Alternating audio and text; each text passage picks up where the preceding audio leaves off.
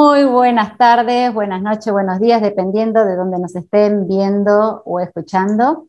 Eh, continuamos con esta maratón de vivos 2022 de Familias Leonas TDH y en esta oportunidad nos visita Romina Núñez. Romina Núñez es eh, una experimentada, una aguerrida de abogada, defensora de los derechos de las personas con discapacidad, mamá TEA, inclusivo es el espacio que ella fundó, un espacio maravilloso que, bueno, recomendamos ampliamente porque tiene toda la información que seguramente vas a necesitar y te vas a sorprender con otras. Así que bienvenida, Romina, a Familias Leonas TDH. Bienvenida. Hola, muchas gracias. Qué placer tenerte. Eh, bueno, desde, desde el 25 de mayo nos está acompañando nuestra compañera Lali, así que bueno, vamos a tener una charla con un tema muy candente, eh, que bueno, eh, derechos que se vulneran, ¿no? Es un tema muy recurrente últimamente porque bueno, es como que estamos eh, naturalizando o sintiendo que se naturaliza esta negación de acceso a derecho. Y justamente viendo las necesidades en, las redes, una de las consultas más frecuentes eh, y que en cierto modo desestabiliza la permanencia de nuestros hijos, de nuestras hijas en las escuelas, es eh, lo que tiene que ver con esta figura que acompaña a nuestros hijos, eh, el APND, acompañante personal no docente, PPND, acompañante externo, maestro, maestro sombra, eh, que viene con este fantasma de las cuatro horas o este mito de las cuatro horas por día o 20 horas por semana. Entonces, en el nomenclador, ¿no? estos módulos que, que, traen a estos acompañantes, el módulo de apoyo a la integración escolar, el maestro de apoyo, ¿tiene ahí algún inciso, alguna cosita que diga que son 20 horas ¿El nomenclador es o no es inclusivo? Porque hay chicos en secundaria que tienen la necesidad de cinco horas. Tal cual. Eh, la secundaria tiene más carga horaria. Claro, te la dejo a vos, Romina. Vos sos la persona que tiene la palabra.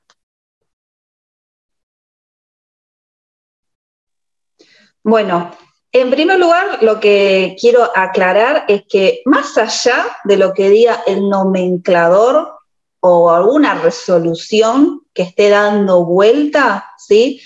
Eh, lo que tenemos que tener en cuenta es que tenemos normas constitucionales y también internacionales como tratados, como el tratado, eh, la Convención de los Derechos de las Personas con Discapacidad, tratados de derechos humanos, tratados contra eh, que elimina todas las formas de discriminación a las personas con, discapacidad y que establece principios generales, ¿no? Y que son operativos, ya están incorporados a nuestra normativa en, nuestra constitución, porque hay también un mito que se cree que, bueno, después de eso tengo que sacar una ley para cumplir eso. Ya es ley, ya están incorporados a nuestra, a nuestra constitución. Y de ahí en más, todo lo que salga por debajo, leyes, decretos, resoluciones, tiene que coincidir con estos principios, ¿no? Si yo, si tenemos normativa internacional, que es ley para nosotros porque está incorporada en nuestra constitución, que dice que el Estado debe asegurar y garantizar una educación inclusiva, teniendo en cuenta las particularidades de cada ser humano y brindarle todos los apoyos que requiera, ¿no? Si después saca, después sacamos una resolución o una ley contradiciendo esto, es inconstitucional, ¿sí? Pero sí, es verdad, quizás la obra social o la prepaga se, se agarra de esto y lamentablemente se termina judicializando, explicándole al juez que es inconstitucional porque eh, contradice la norma superior, ¿no? Pero, esto lo aclaro, pero tampoco es el caso, porque está permitido que sea más de 20 horas, ¿sí? Pero en, el, en las prácticas, en el uso y la costumbre, ¿no? Los centros, muchos, no todos, la mayoría, informan a las familias como única opción, 20 horas semanales, cuatro horas diarias, ¿no? Algunos se sinceran e informan, bueno, no, esto porque eh, está cuatro horas a la mañana en un colegio y cuatro horas a la tarde y no se consiguen acompañantes de que si están cinco o seis horas no le da el horario para eh, agarrar otro turno a la tarde, ¿no? Y te argumenta, bueno, y les pagan tan poquito que sí o sí tienen que estar cuatro horas y cuatro horas, ¿no? Pero esto no es lo que establece el nomenclador ¿no? Ni, la normativa. Está establecido que pueden ser más de 20 horas, ¿sí? Hasta, por, nomenclador. Y si no lo estuviera, o si habría una norma específica que diga son solo 20 horas, sería inconstitucional, ¿sí? Pero no tenemos tampoco, ¿no? Entonces, por nomenclador tenemos establecido el módulo de apoyo a la integración escolar y está permitido también por nomenclador que sea más tiempo, más de 20 horas. Dice todas las horas que el chico necesite en realidad. Exactamente, todas las horas que el niño necesite. Se le puede abonar por hora o por nomenclador. Algunas obras sociales tienen sus propios manejos, ¿no? Entonces, bueno, pueden pasar el, solicitar. En realidad, lo, lo, que hay que hacer siempre es poner en la orden médica, solicitar la prestación acorde a la cantidad de horas que va el chico jornada completa, ¿no? Va al colegio desde las 8 de la mañana hasta las 17 eh, horas. Pero te cuento, Romina, que más allá de tener a veces, eh, porque esto lo hemos leído en los grupos también, más allá de tener esa prescripción, así todos los centros les dicen cuatro horas nomás. Imagínate que, bueno, esa familia queda totalmente desprotegida porque tal vez ese chiquito obviamente necesita una apoyatura más completa. Y se están yendo a las cuatro horas justas, dejando todo el resto. Sí, sí, te entiendo, pues yo por más que sea abogada, soy mamatea y estoy en la misma situación, ¿no? El centro donde eh, mi hijo le brinda el, eh, AE, en mi caso pues, eh, al colegio en provincia de Buenos Aires, le brinda cuatro horas, están en la búsqueda de un acompañante que pueda estar cinco, ¿no?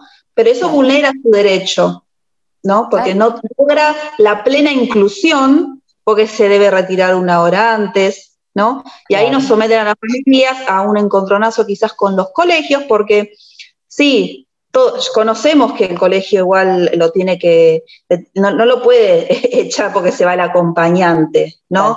Pero también en la familia se evaluamos, pero ¿qué se, yo, yo como mamá pienso, ¿no? Tampoco le sirve a mi hijo estar una hora deambulando. Totalmente. Claro. Y que venga otra persona. Claro, el acompañante de las cuatro horas está dentro del aula, hace las tareas adaptadas, acorde los ajustes que él necesita, y perfecto. Se va el acompañante y bueno, deambula. Acá hay otro temita también, lo que es capacitación docente y de todo el personal de un colegio, ¿no? Eh, que también es una pata que también está faltando, ¿no? Realmente el sistema educativo no está preparado, pero tampoco tiene interés en prepararse, ¿no? Y los que se preparan son, eh, bueno, de, manera individual, algunos docentes que tienen, que tienen interés, pero no, no en la mayoría. Entonces, es un mito que el, que el módulo de apoyo a la integración escolar es de 20 horas semanales, ¿no? Totalmente.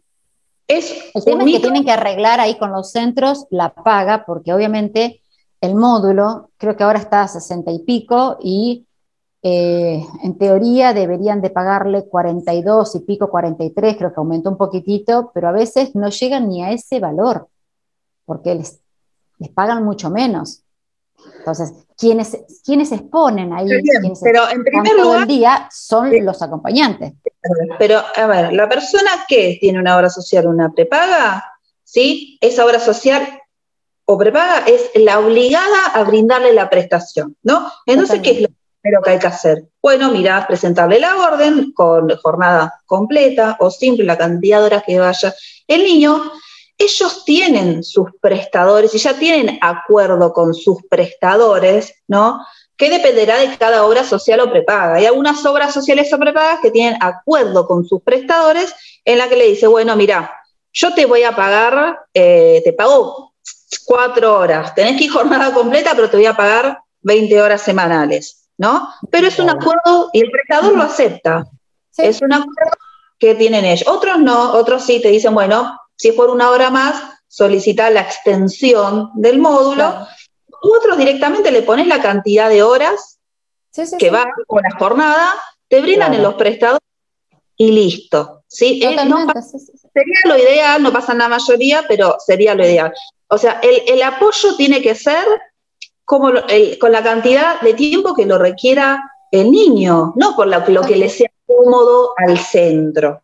¿Sí? No existe una normativa que, establezca esto, ¿no? Todo el apoyo que se tiene que dar es lo que requiere el niño, ¿no?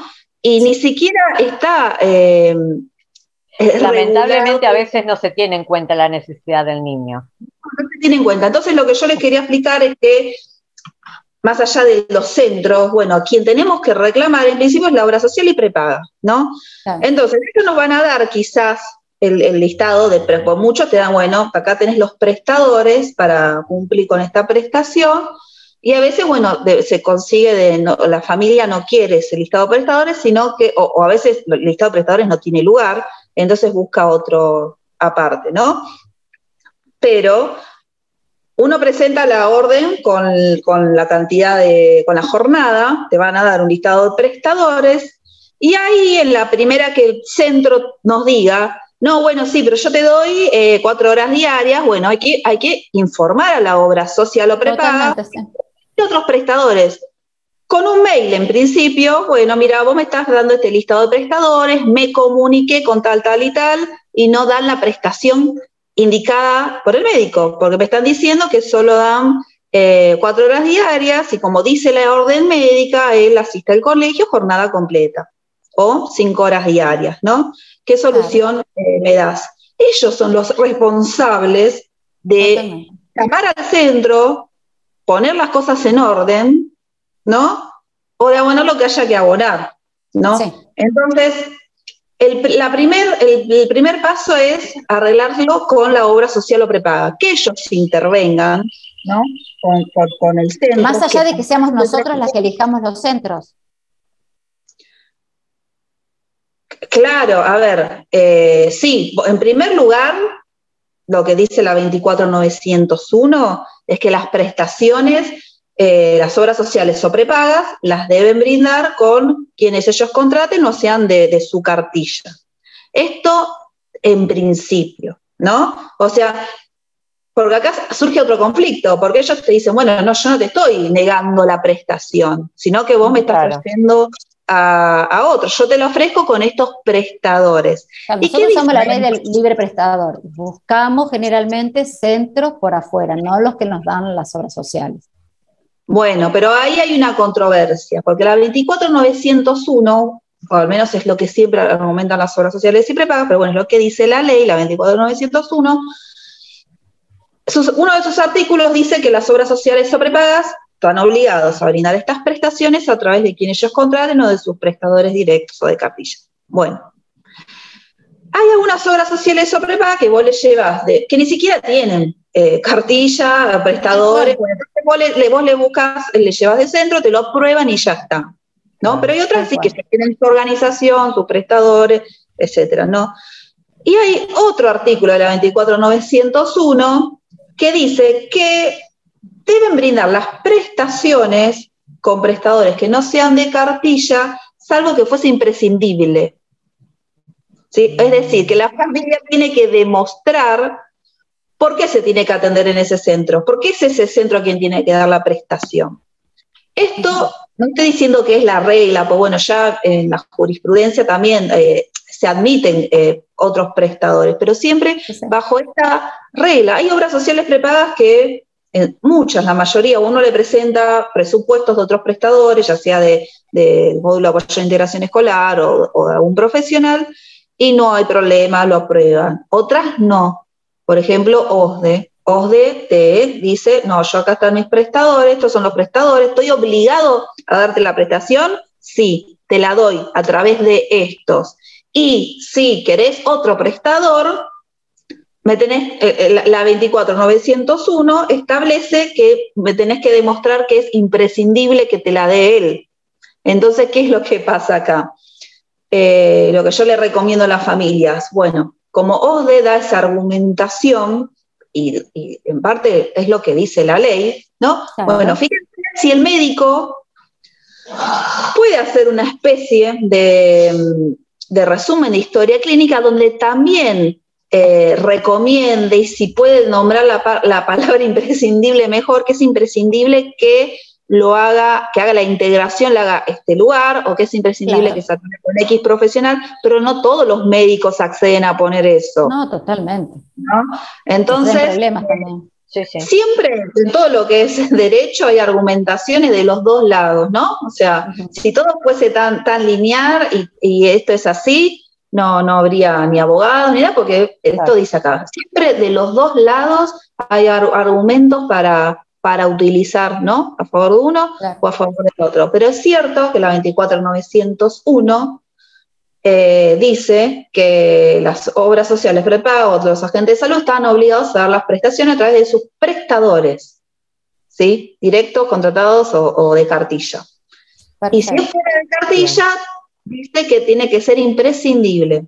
Algunos se, lo toman muy literal, como OSDE, entonces te, eh, tenés que demostrar y a veces hasta ni con la nota te lo, te lo otorga, entonces hay que judicializar, pero en, una judicialización, bueno, si un juez ve que hay un pedido médico que dice que es imprescindible, se tiene con X prestador, bueno, es difícil que, que, lo, que lo niegue. Pero administrativamente se intenta resolver con esto, ¿no? Claro, sí, sí, sí. No, nosotros lo que observamos es que muchas obras sociales, eh, que, no es, que no son obviamente, eh, prescriben este módulo eh, completo, pero bueno, no consiguen estos centros que respeten la prescripción. Es decir, si vos necesitas jornada completa, bueno, vos podés acceder a, un doble módulo, a dos acompañantes para la mañana, para la tarde, el acta 333 te avala, digamos, eso ya es un trámite muy simple hoy en día, pero bueno, si estás en secundaria y necesitas esa hora extra, eh, se complejiza porque justamente la bajada es esto que estamos diciendo y que estamos derrumbando, eh, este fantasma de las cuatro horas que se ha generado, porque bueno, porque en primaria esto se originó y en primaria sí son cuatro horas. Pero esto es totalmente inclusivo. También los chicos de secundaria necesitan un acompañante. De hecho, cada vez hay más chicos en secundaria con acompañante pero son estas cinco horas. Y en los médicos, en las obras sociales, por lo menos en, el común, prescriben el módulo completo, pero así todo, vemos que dejan a los chicos bollando a, la segunda, a la tercera hora y se van. Porque es como vos decís, se le argumentan esto, tengo otro trabajo. Es lo que me pagan, por lo que me pagan yo cumplo, me pagan cuatro horas. No, no te pagan cuatro horas, te pagan cinco, tomalo, déjalo. El tema va a ser que, bueno, los, centros van a tener que ajustar esos valores para que eh, nosotros podamos seguir con, esta figura que es tan importante y que dependemos, en el caso del TDAH, necesitamos este, este, acompañante porque hace las funciones ejecutivas que nuestros hijos no tienen, como la silla de rueda es para el chico que no puede caminar, el bastoncito para aquel que no puede ver. Es exactamente la misma función, es, es 100% imprescindible. Entonces, nos estamos quedando sin acompañante. Y la verdad que la gente que está tomando eh, esta, esta, figura, gente que cada vez tiene menos experiencia. En un primer momento, eh, vamos, a, vamos también a, ahondar en esto, ¿no? Porque, a ver, ¿qué profesión tiene que tener esta figura que está al lado de nuestros hijos? La figura es el APND, PPND, acompañante personal no docente, maestro sombra, acompañante extra. ¿Qué figura? ¿Lo querés decir vos, Romy, esto? Eh, en realidad, en la normativa de Capital Federal, la PND habla de profesional, pero no especifica, ¿no? En provincia de Buenos Aires eh, está eh, muy aceptado, ¿no? Y solo con el, con el, con el título del curso de acompañante terapéutico eh, ya, ya ingresan, ¿no? Si no recuerdo mal, en este momento es el curso dictado bajo la 1014 o la tecnicatura. Pero con el curso de la 1014 hay que distinguir igual, hay muchos cursos de acompañante terapéutico dando vuelta, pero solo el de 1014 se le habilitado en la provincia de Buenos Aires, ¿no? Y en Capital, a raíz de que la resolución habla de profesional, bueno, eh, en, lo que es educación, ¿no? Eh, por mucho tiempo y muchos establecimientos se niega el ingreso si no es un profesional eh, de, la, de una psicopedagoga, pero no, a ver, el, profesional sale del, tiene, está relacionado con sus incumbencias y eso se relaciona con el tema de la maestra integradora, ¿sí? Quien hace las adaptaciones curriculares, la maestra integradora, sí, dentro de sus incumbencias del título de psicopedagoga está este, el de May, pero no el acompañante, ¿no? El acompañante eh, es más, de hecho, eh, esto lo, en el Ministerio de Educación de la Ciudad de Buenos Aires, eh, yo lo he hablado personalmente y, lo saben, y, el compromiso de ellos fue flexibilizar, es flexibilizar. Y de hecho yo ya conozco varios casos en donde, bueno, se permitió la PND sin ser profesional.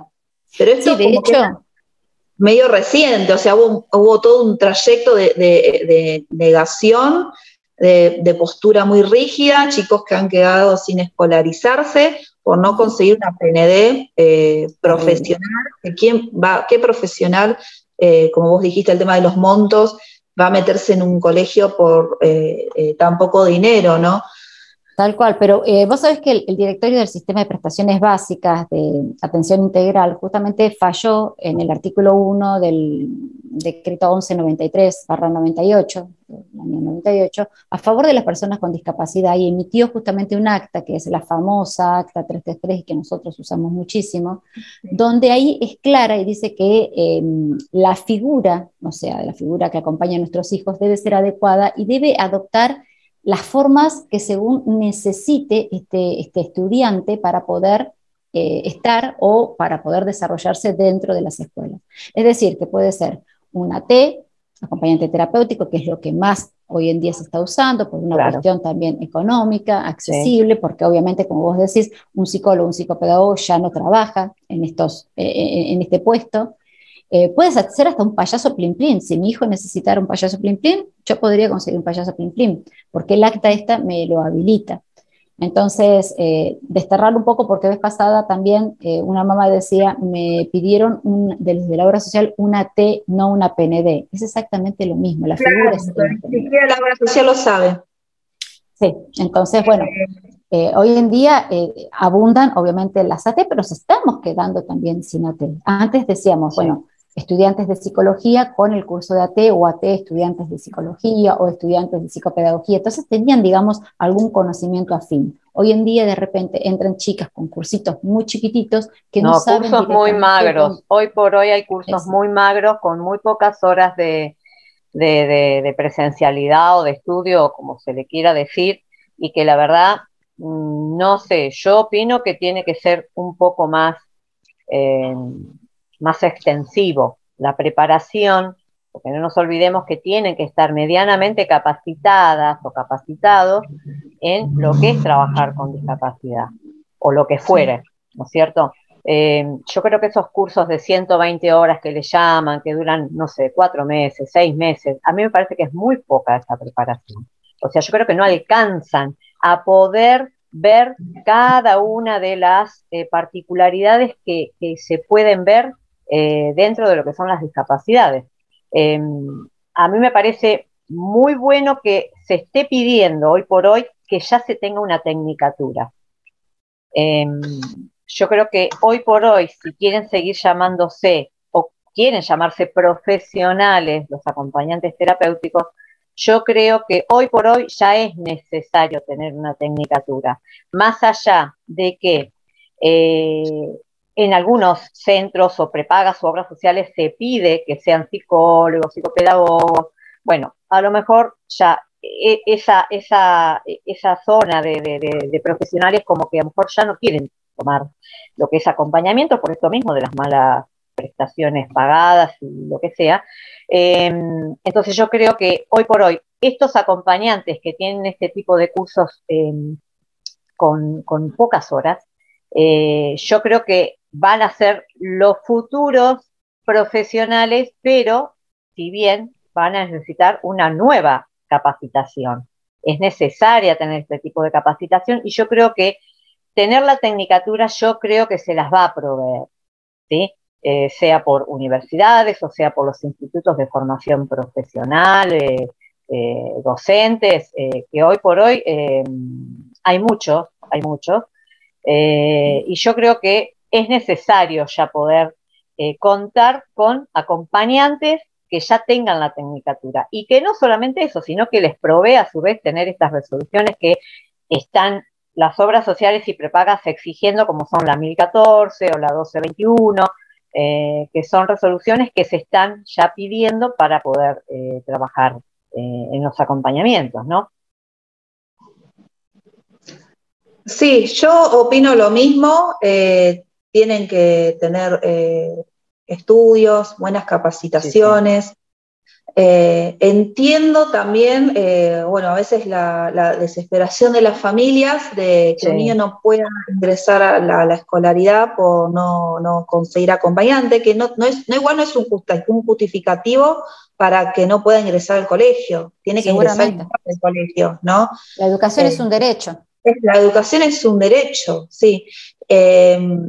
Y sí, los acompañantes, hay que coordinar toda esta situación. Tiene que haber capacitación y tienen que estar eh, preparados. Y de ahí yo creo que también radica eh, que algunos colegios eh, pidan, ¿no? Que sean profesionales, ¿no? Y ojalá lo sean.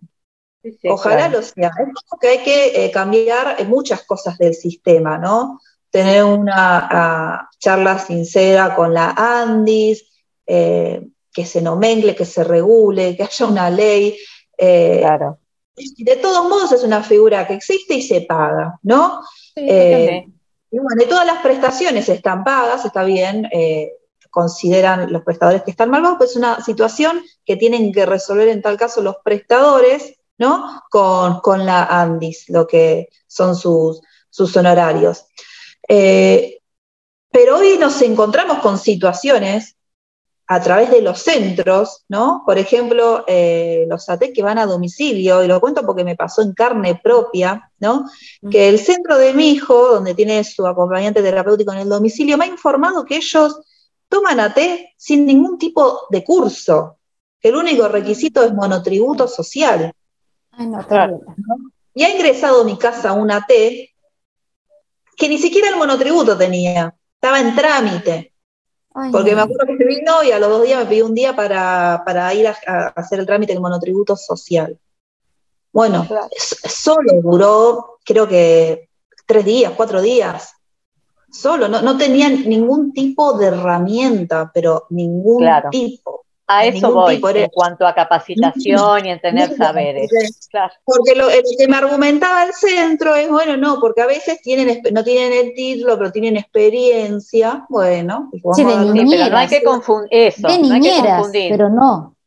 La experiencia de trabajar con chicos a, a, tener un conocimiento de acompañante terapéutico de lo que significa terapéutico.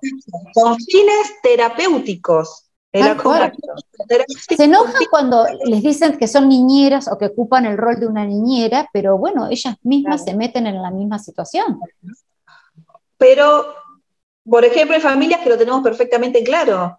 Por ejemplo, en mi hogar conviven en el mismo horario la niñera y el acompañante terapéutico. Entonces, ni bien entra un acompañante terapéutico, yo le sé perfectamente que no sos niñera, no sos cuidador, que esto es con fines terapéuticos, ¿no? Es más, en el horario que vos vas a estar, está también la niñera, ¿no? Eh, porque bueno, a veces coincide que es en el horario en el que yo estoy trabajando. Claro. Eh, pero bueno, sí, nos pasa esta situación de que como es el centro el que le factura a la, a la obra social, bueno, toman a personas eh, que no tengan ningún tipo de estudio, ya ni siquiera un curso, ni siquiera un curso, ¿no?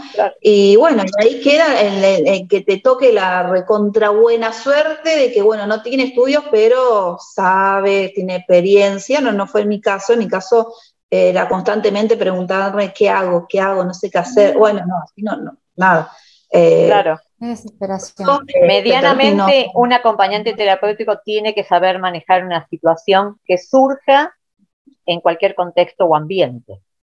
Menudamente. Tal cual, darle herramientas también a las familias con, fines terapéuticos. Eh, mi hijo se llama bastante tiempo, tiene acompañante, y cuando hemos tenido acompañantes eh, que, estaban capacitados, que tenían estudios acreditados, bueno, nos han dado también herramientas a las familias que, me han servido mucho, ¿no? Cómo contener situaciones disruptivas que no sabía cómo contenerlas, por ejemplo, eh, siempre cuento una anécdota que, eh, bueno, mi hijo se autoestimula con el sonido de las cosas caer. Entonces puede estar todo el día tirando y rompiendo todo, porque se autoestimula con los sonidos de las cosas caer. Y en Navidad teníamos siempre el árbol de Navidad, era un problemón porque él todas las pelotitas le hacía al piso, al piso, al piso, al piso, mis otros nenes sufriendo porque rompía el árbol, bueno. Tuvimos la suerte de que la acompañante que tuvo en esa época eh, me dio una herramienta buenísima, le, hizo ella una, una soga con pelotitas de Navidad y le enseñó a autoestimularse con eso. En vez de no, el árbol no, no, no, las pelotitas del árbol quedan en el árbol, si vos querés eh, tirar pelotitas, bueno, y entonces el nene con el lazo de, pelotitas de Navidad, ¿no? Hacía los sonidos con eso, y algo que, que quizás parezca algo sencillo o no, pero a mí no se me hubiera ocurrido. ¿no? Es una herramienta que nos soportó el acompañante y así, bueno, como es un montón de cosas, ¿no? Pero bueno, también tengo este, este, tema que tenemos toda la familia, los acompañantes se van yendo, cambian, vienen, viene uno una semana, surge un estudio, se va, viene otro, surge otro que tiene estudios, pero después consigue un, trabajo como profesional y también se va. Entonces, mejor, claro. Es complejo. Sí, sí, sí, estamos siempre eh, quedando ahí en el eslabón más perjudicado y bueno, eh, pareciera como que en algún punto, como dije al principio, estamos naturalizando esto que nos nieguen el acceso a derecho, ¿no? siempre los perjudicados son eh, el paciente, los chicos, entiendo toda la situación, no son perjudicados ni los prestadores de salud, ni las obras sociales, ni los colegios, no, no, siempre perjudicados eh, es el, niño, la niña o, el paciente o quien Por una cuestión meramente económica, ¿eh? porque es así, es una cuestión, hay que decirlo, meramente económica. Sí, pero yo a veces pienso también que también hay un poco de, más allá de que sí que es una cuestión económica, pero si, si se triplicaran las, las prestaciones, ¿esto se terminaría o seguiría pasando? Sí, yo creo que triplicándose el valor que se paga por cualquier prestación, hay muchas cosas que no se resuelven porque hay algo innato en la viveza criolla. Bueno, estoy cómodo, funciona. Te lo dejo a eh, vos que lo digas, que tenés más autoridad, pero yo estaba siendo muy mal pensada y estaba exactamente la misma que vos. Sí, yo creo Entonces, más allá de que es una cuestión económica, como vos decís, tampoco hay un control. ¿no? Tendría que haber un control. Las familias hoy no tenemos donde denunciar prácticamente nada. Eh, eh, más que las redes sociales. Más redes sociales, ante una irregularidad, se podría encarar por una mala praxis. Sí. Eh, pero bueno, siempre sometiendo a la familia a tener que hacer un proceso judicial. Por una mala praxis o otra cosa que, bueno, dentro de las pocas herramientas que hay, yo les digo, bueno, hagan la denuncia en el, no hagan, sino, mira, ante esta situación son casi nulas las herramientas. Bueno, una, una de ellas son, bueno, denunciar en, el colegio de la matrícula, así como se puede denunciar a un abogado en el colegio de abogados, bueno, en el colegio de psicólogos, ¿no?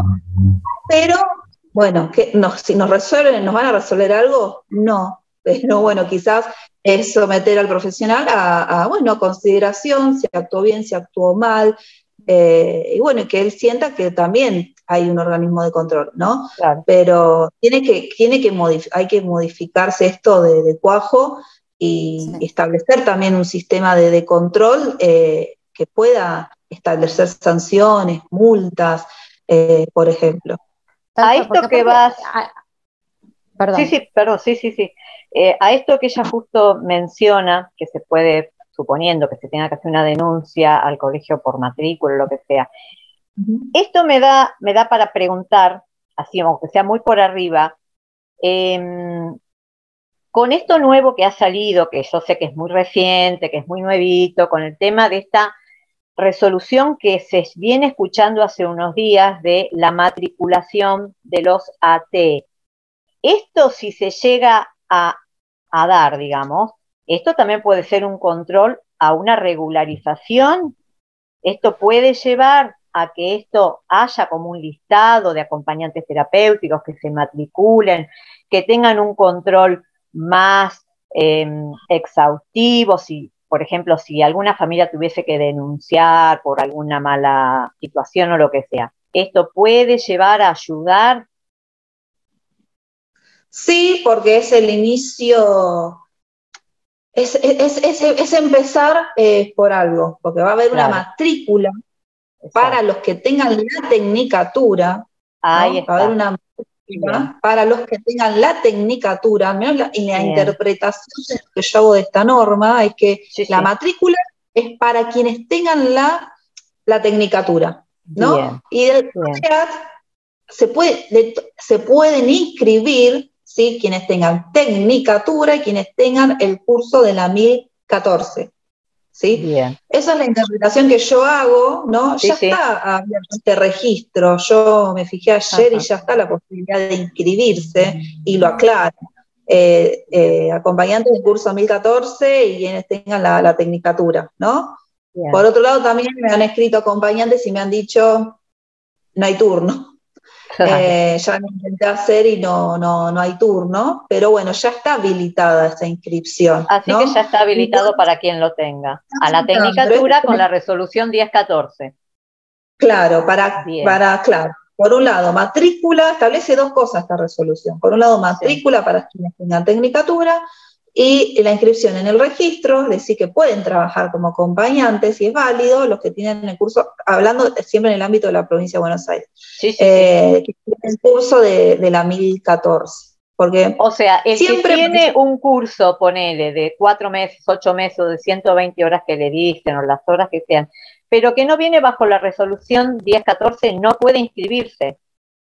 Lo, que yo interpreto de esta resolución, a ver después cuando se termine a ser operativa, que solo es para quienes tengan el curso de la 1014 y, la caricatura. Y si uno entra a la página, ¿no? Para hacer este registro, también dice, eh, ah. dice acompañante terapéutico y aclara, con el REAT, y aclara 1014, curso 1014 y tecnicatura. Esto lo aclara también a la hora de hacer el, registro, ¿no?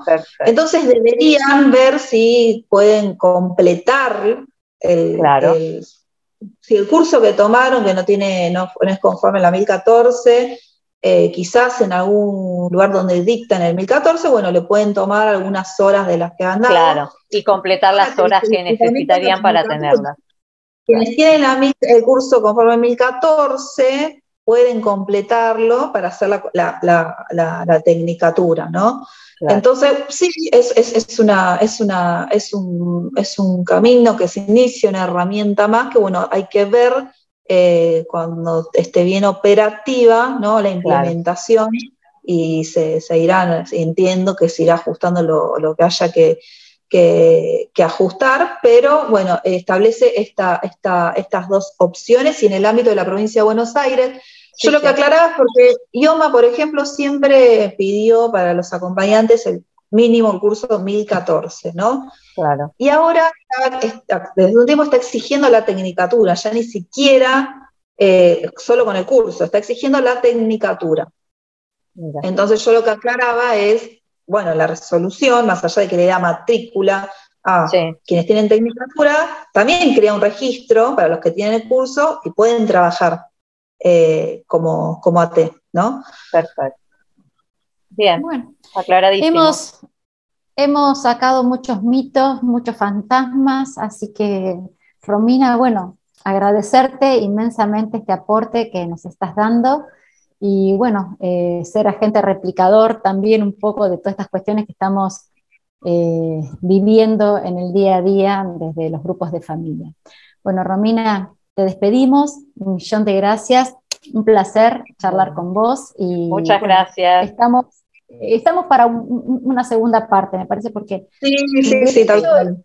el derecho es tan amplio y se van a quedar seguramente un poco ahí eh, celosos los, los, adultos porque también ellos padecen cantidad de vulneración, así que bueno, seguramente una segunda vuelta para hablar de los adultos. Bueno, les agradezco mucho a ustedes, eh, un placer hablar con, con ustedes. Bueno, gracias, Muchas gracias. Así que hasta luego. Chao, chao, chao, Hasta luego. Adiós.